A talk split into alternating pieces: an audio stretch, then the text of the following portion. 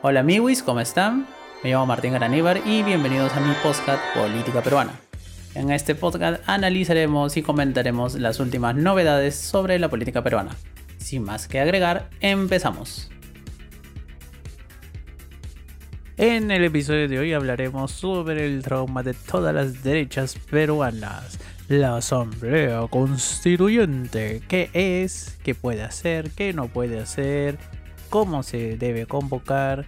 En primer lugar, ¿se puede convocar una asamblea constituyente o no? ¿Es legal o no? Así que todo eso lo vamos a analizar a continuación. Así que, let's go. En primer lugar vamos a definir qué cosa es una asamblea constituyente y según el diccionario panhispánico del español jurídico, la asamblea constituyente es el cuerpo legislativo elegido convocado que se integra con el fin de establecer la constitución política de un estado y disponer de alguna reforma constitucional. En pocas palabras, la asamblea constituyente es un órgano colegiado, quiere decir una especie de congreso que tiene como única función establecer una nueva constitución y en teoría tiene poderes ilimitados para crear una nueva constitución, ya que la constitución es el marco normativo que va a regular y a limitar las actuaciones de un Estado, ¿no? Va a poder decir literalmente qué forma de gobierno tenemos, cómo nos organizamos, qué organismos constitucionales tenemos, etcétera, etcétera, etcétera, etcétera. Inclusive podría cambiar la forma de gobierno. Tanto es así que inclusive en algunos países cuando se han convocado asambleas constituyentes y crean una constitución totalmente radical a la anterior, se dice que se ha creado una nueva república, por si acá Francia va en la quinta república y no les va nada mal por lo que podemos concluir que la Asamblea Constituyente es aquel ente, órgano o cuerpo colegiado que tiene como única finalidad redactar una nueva constitución, para lo cual dispone de poderes ilimitados para cumplir su propósito, ya que esa Asamblea Constituyente es la expresión genuina del pueblo que desea crear una nueva constitución. Y digo que en teoría tiene poderes ilimitados porque en realidad están limitados solamente por los tratados internacionales de los cuales Perú forme parte y que tengan más que nada que ver con obligaciones internacionales que Perú haya asumido y por lo cual no podría literalmente ser lo que le pide la reverenda gana. Pero esas son cuestiones técnicas que en el momento no tienen nada que ver. Y bueno, amigo, ahora ya sabes que es una asamblea constituyente y por si acaso esto no ha querido ser una definición académica o jurídica para no aburrir a aquellos que no son abogados, por si acaso. Ahora vamos a la segunda cuestión. ¿Se puede convocar una asamblea constituyente o no?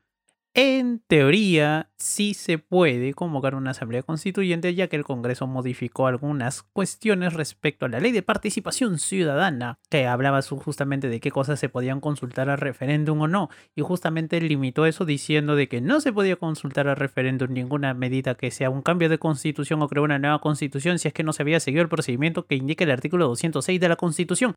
¿Y qué dice el artículo 206 de la Constitución? Que cualquier reforma parcial o total tiene que ser aprobado previamente por el Parlamento. O sea que primero son los congresistas los que tienen que decidir y votar si es que se va a una asamblea constituyente y luego de ello sería un referéndum o una consulta popular en realidad para saber si el pueblo desea una asamblea constituyente o no. Eso es lo que ha pasado y por eso el Ejecutivo, digamos que presentó un proyecto de ley para modificar justamente, para que el Congreso modifique la constitución y se permita la convocatoria a una asamblea constituyente mediante un referéndum, obviamente, ¿no? Y vamos a hablar de ese proyecto de ley a continuación. El 25 de abril de este año, el Poder Ejecutivo presentó un proyecto de ley al Congreso para convocar una asamblea constituyente mediante referéndum. En teoría, ese referéndum o esa consulta ciudadana para saber si la población desea una asamblea constituyente o no, se llevaría a cabo en la misma fecha que en las elecciones regionales y municipales, aunque el proyecto del Ejecutivo dice que son dos, son dos procesos totalmente independientes, uno no tiene que ver con el otro ni interfieren. La pregunta del millón sería, ¿aprueba usted la convocatoria de una asamblea constituyente encargada de elaborar una nueva constitución política? Las respuestas serían sí o no. Lo que busca el proyecto del Ejecutivo en realidad es crear un nuevo artículo de la Constitución que sería el 207, que justamente es el que, digamos, regula cómo sería una asamblea constituyente, ¿no? El artículo original dice lo siguiente, vamos a leerlo. Artículo 207, Asamblea Constituyente. La elaboración y aprobación del proyecto de nueva Constitución está a cargo de una Asamblea Constituyente elegida por el pueblo, cuya propuesta de texto constitucional es sometido a referéndum popular ratificatorio. La iniciativa de convocatoria de referéndum para la elaboración de miembros de la Asamblea Constituyente corresponde al presidente de la República con aprobación del Consejo de Ministros o por solicitud de dos tercios del número legal de congresistas o por un número de ciudadanos y ciudadanas equivalentes al 0.3% de la población electoral nacional.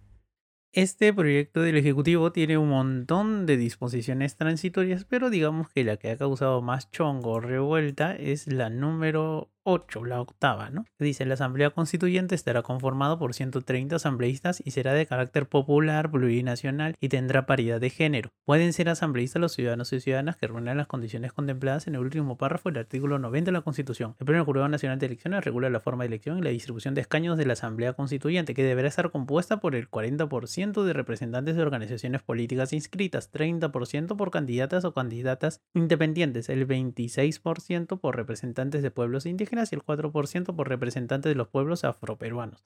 La elección se realizará por distrito electoral múltiple.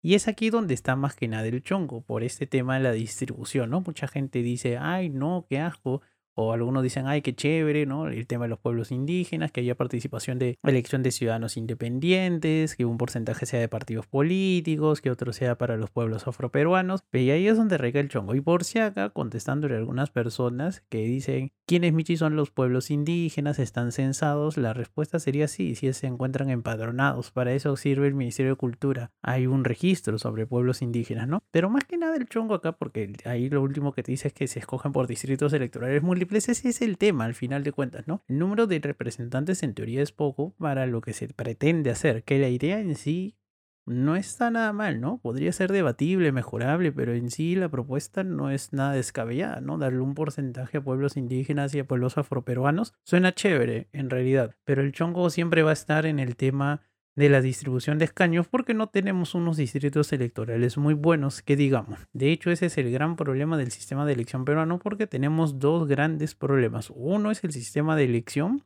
que tenemos y dos son los distritos electorales que son muy amplios y número tres es el número de representantes porque esto será, digamos, como que una noticia no muy popular, digamos, a la popular opinion, pero en realidad lo que falta en Perú son congresistas. Tenemos muy pocos congresistas y por eso el tema de la elección es todo un chongo y con el sistema que tenemos así es peor todavía, ¿no? Por eso hay congresistas que sacan mucha votación y no entran. Hay congresistas que sacan muy poca votación y entran. Porque tenemos un sistema, digamos, complicado, ¿no? Este, con el sistema que tenemos, el proporcional, este, justamente lo que hace es que gente con muy pocos votos entren porque entran por el arrastre, en realidad, digamos, de, del partido por el que entran. Y para, por ejemplo, tener el tema de los candidatos independientes, deberíamos tener distritos uninominales, ¿no?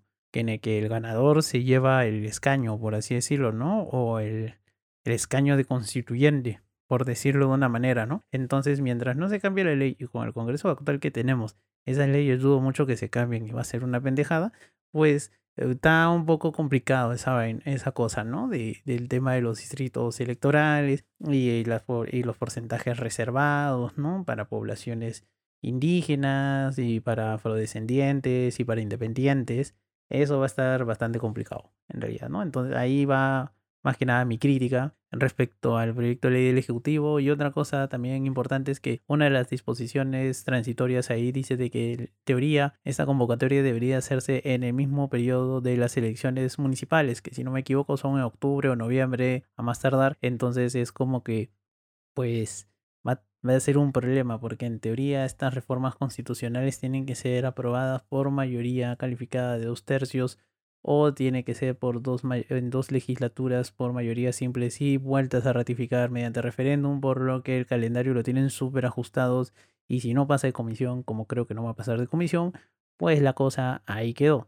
Pero ¿qué es lo importante de este proyecto de ley? No es por sí el proyecto de ley, porque en realidad es un proyecto de ley, hay que ser francos, flojo, ¿vale? Es un proyecto bastante flojillo, en realidad de muchas generalidades, muchas cosas, o sea, no define muy bien varias cosas, pero en fin, ¿no? Eh, digamos que la intención es lo que cuenta, ¿no? Más que nada, ¿por qué? Porque el tema ha vuelto a debate público. Y eso es lo importante, según yo, ¿no? Eh, que este debate público, de nuevo, este tema de la Asamblea Constituyente o no, de la pertinencia o no de una Asamblea Constituyente, y ya veremos qué es lo que pasa, ¿no? Obviamente muchos congresistas de varias bancadas de oposición ya se han puesto a decir que no, que no, que no, Y el buen amigo de Lucas Gersi sigue recolectando firmas, dice que lleva por un millón y medio, un poquito más, y que posiblemente en cinco meses ya esté llegando a las 3 millones de firmas que necesita para impulsar su referéndum, mediante el cual va a ser un referéndum que va a prohibir que se modifique la constitución vía asamblea constituyente.